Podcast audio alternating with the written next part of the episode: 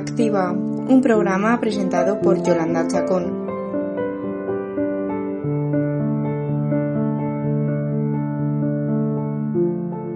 De lunes a jueves, de 10 a 10 y media de la mañana, en CLM Activa Radio y en iVoox.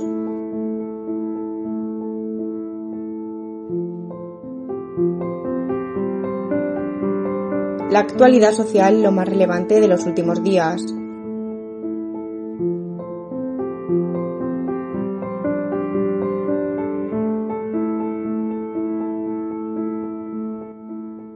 En los últimos días se habla de forma frecuente del conflicto que hay en Afganistán, un país que ha estado bajo el ejército de Estados Unidos y que con la retirada de estos el país ha vuelto al conflicto.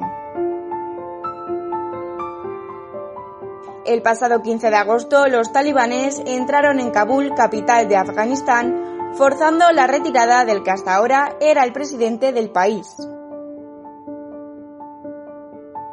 Tras la retirada de las tropas del gobierno de Estados Unidos, las tropas de los talibanes han ido cogiendo fuerza y ganando territorios al gobierno afgano, tomando el control de diferentes provincias.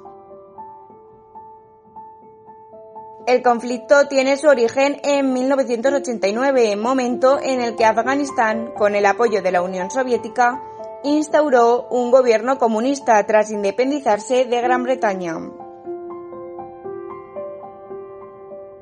Ante el miedo al avance rojo, Estados Unidos formó un grupo de oposición a quienes se entrenó militarmente para derrocar a los líderes. No obstante, fueron ganando fuerza y en 1996 consiguieron tomar el país y convirtiéndolo en un régimen integrista y ultrarreligioso. En 2001, tras el 11S, Estados Unidos invadió Afganistán, considerando que apoyaban a los integrantes de Al-Qaeda y desalojaron a los talibanes del gobierno, quienes huyeron a las montañas a esconderse. Tras el abandono de las tropas de Estados Unidos, que fue anunciado en 2020, los talibanes están intentando volver al mando. Este avance rápido se debe en culpa a que gran parte del gobierno afgano dependía mucho de Estados Unidos y de la OTAN, aunque el motivo más grave fue la desmoralización de las tropas afganas tras la retirada de Estados Unidos. Con la entrada de este grupo a Afganistán, muchos son los países que han decidido repatriar a ciudadanos de sus países y personal de las embajadas. Entre estos países se encuentran Alemania, Reino Unido, República Checa e Italia. Mientras tanto, España está acelerando los trámites para repatriar a los españoles que se encuentran en Afganistán y que esperan de forma impaciente en el aeropuerto de la capital. Con la llegada de los talibanes y la iniciativa de recuperar Afganistán, tras 20 años de lucha, está habiendo una huida de ciudadanos, ya que con este grupo al frente del poder el país se vería implicado en una vida de represión y sometimiento absoluto. Sin embargo, las grandes perjudicadas de este tormentoso conflicto han sido y serán las mujeres. Las mujeres afganas han sido sinónimo de lucha feminista, para poder conseguir derechos fundamentales durante muchos años, pero con la entrada de los talibanes esos derechos se han visto opacados. En 1990, cuando los talibanes tenían el poder en el país, las mujeres debían de usar el burka que las cubría por completo. Los islamistas radicales restringieron la educación para las niñas mayores de 10 años y se impusieron castigos brutales, incluyendo ejecuciones públicas. Con la llegada de los talibanes al poder, de nuevo, Fresta Karim, fundadora y directora de la Biblioteca Móvil en Kabul y defensora de los derechos de la niñez, ha comentado que los talibanes no han cambiado y ha añadido que ellos consideran a las mujeres como un botín de guerra. Así que donde van fuerzan a las mujeres a casarse y cree que es la peor venganza que tienen en contra de las mujeres. Además, indicó que esta es la mayor guerra en contra de las mujeres en estos tiempos y por desgracia el mundo la está mirando en silencio. Los talibanes han impuesto 29 prohibiciones a mujeres que les impiden llevar una vida normal. Estas prohibiciones consisten en la completa prohibición del trabajo femenino fuera de sus hogares, Solo unas pocas doctoras y enfermeras tienen permitido trabajar en algunos hospitales en Kabul. La completa prohibición de cualquier tipo de actividad de las mujeres fuera de casa, a no ser que sean acompañadas de su parentesco cercano masculino como padre, hermano o marido. La prohibición a las mujeres de cerrar tratos con comerciantes masculinos, la prohibición a las mujeres de ser tratadas por doctores masculinos y la prohibición a las mujeres de estudiar en escuelas, universidades o cualquier otra institución educativa. También se requiere que las mujeres tengan que llevar un burka que les cubre de la cabeza a los pies. Azotes, palizas y abusos verbales contra las mujeres que no vistan acorde con las reglas talibanas o contra las mujeres que no vayan acompañadas de su marido y guardián. Azotes en público contra aquellas mujeres que no oculten sus tobillos. Lapidación pública contra las mujeres acusadas de mantener relaciones sexuales fuera del matrimonio.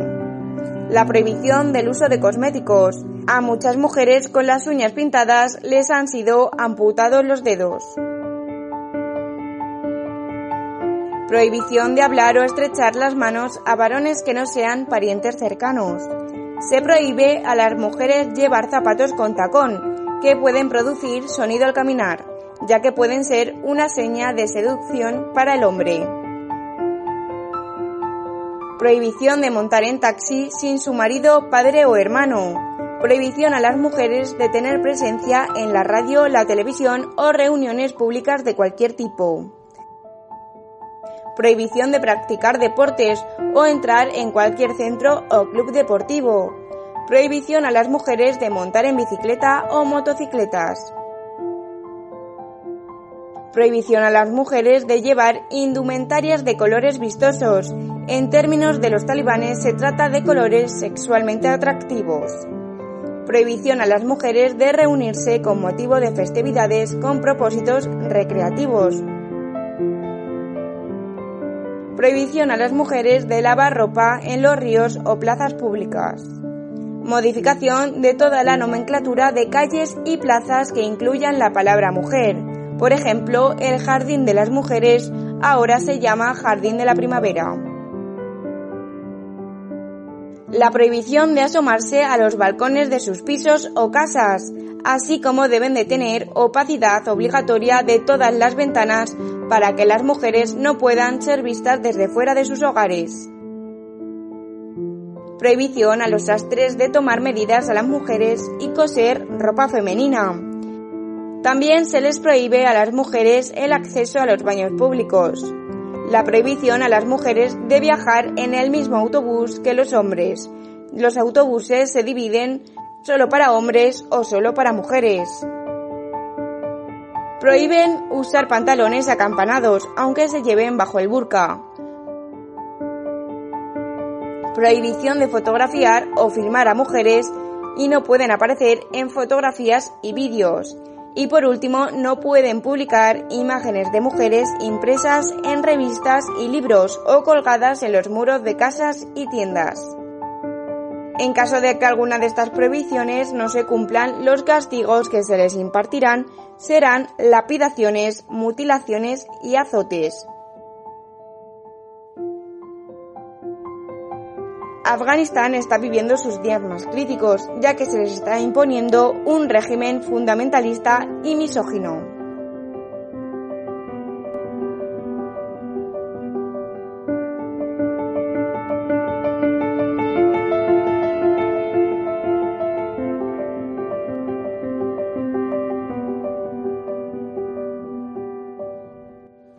Por otro lado, en las últimas semanas se está viviendo unos de los días más calurosos del año. Con temperaturas extremas, el riesgo de incendios es superior.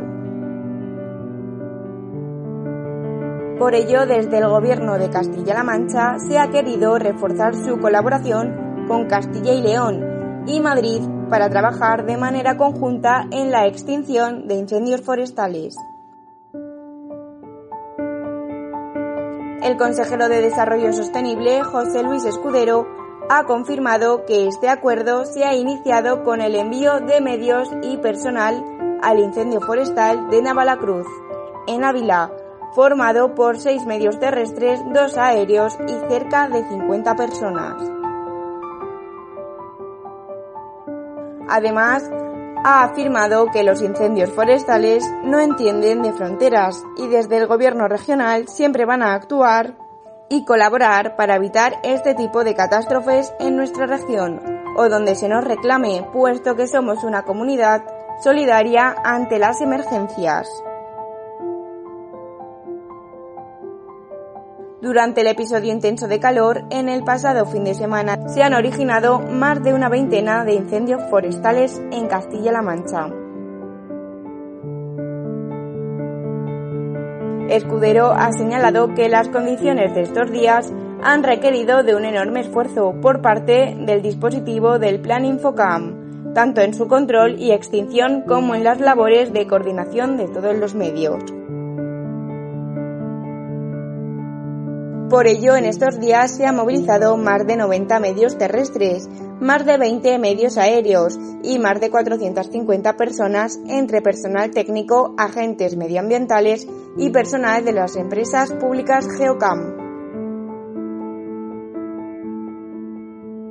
Asimismo, la Junta de Comunidades ha vuelto a recordar a los ciudadanos de Castilla-La Mancha que el riesgo muy alto de incendios forestales va a continuar en los próximos días, debido a las altas temperaturas y la humedad muy baja de la vegetación, causada por la ola de calor que hemos sufrido. También desde la Consejería de Desarrollo Sostenible se ha hecho una llamada a la precaución y prudencia a todas las personas que tengan previsto actividades en el medio natural durante esta semana, agradeciendo tanto a la ciudadanía como a las asociaciones agrarias su colaboración y responsabilidad para evitar este tipo de siniestros. De la misma manera, el consejero de Desarrollo Sostenible ha afirmado que aunque la ola de calor ya se ha retirado, las temperaturas continuarán siendo altas. El riesgo de incendio forestal será alto o muy alto en toda la región, debido al estado de estrés hídrico que arrastra la vegetación desde las últimas semanas. Por ello, desde el Gobierno regional se insiste en la importancia de evitar actividades que pudieran ocasionar riesgos de incendios en los próximos días. Por último, José Luis Escudero ha agradecido a todos los trabajadores del Plan Infocam su labor en estos días tan intensos y ha destacado que tienen un dispositivo de extinción de incendios muy profesional y eficaz, pero para asegurar su éxito es fundamental la colaboración ciudadana para minimizar el número de siniestros que pudieran acabar convirtiéndose en incendio forestal.